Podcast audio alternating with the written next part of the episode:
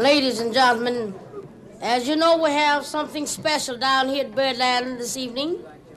A recording for Blue Note Records. Eine Legende wird 80. Blue Note Records.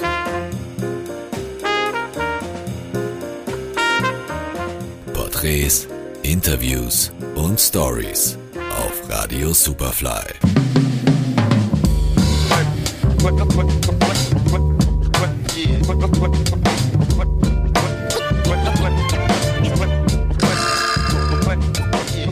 Nachdem die 80er Jahre für Blue Note Records eine große Herausforderung dargestellt hatten und man in den 90ern frischen Wind spüren kann, findet das Label zu neuem Glanz. Mit der neu aufgefrischten Coolness der 50er und 60er Jahre im Rücken gleitet man ins neue Jahrtausend. Nicht plump und laut, sondern stilsicher und raffiniert.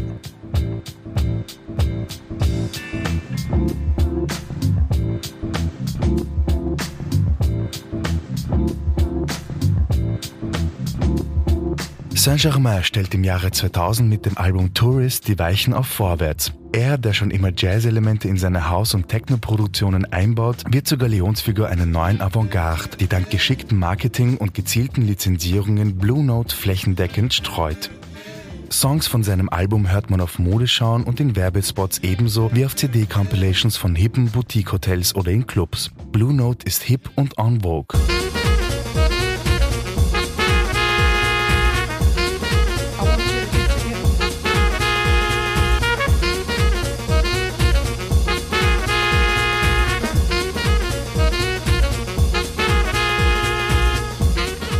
Vor allem das französische Office von Blue Note ist es, welches maßgeblichen Anteil daran hat, dass Blue Note sich einen neuen Fankreis aufbauen kann.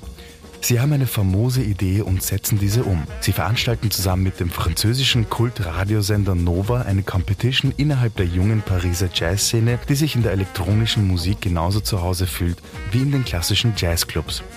Ein ungemeiner Erfolg. Man hätte hunderte Alben herausbringen können. Geworden ist es dann eines von Olivier Armbüster alias Booster, Loop in Release.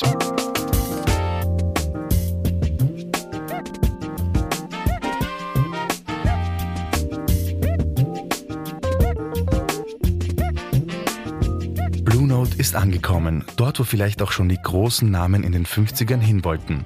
Aufbrechen, neue Ufer ansteuern, ausprobieren. In den 90ern schaffte man das mit Bands wie US3, die genauso wie zahlreiche Produzenten aus den USA den Hip-Hop eingejazzt haben. Der Geist des Labels war immer da und hat sich neuen Spielraum geschaffen, um sich wie in den letzten Jahren wieder auf Werte zu besinnen, die man vor allem im Jazz vorfindet. Und dann war da noch ein Hip-Hop-Produzent mit Maske, der Blue Note für sich entdeckt hat. Dazu mehr ein anderes Mal.